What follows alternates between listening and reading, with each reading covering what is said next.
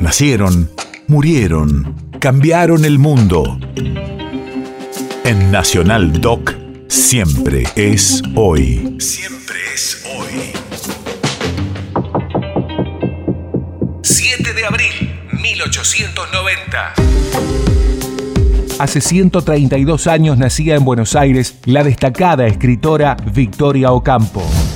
Radio de la memoria. El feminismo de Ocampo incluye las acciones feministas y la prédica feminista centralmente asociada a la defensa de la emancipación de la mujer a través de la educación. En el plano del activismo, sus intervenciones se remontan a los años 30, cuando defiende los derechos cívicos para las mujeres.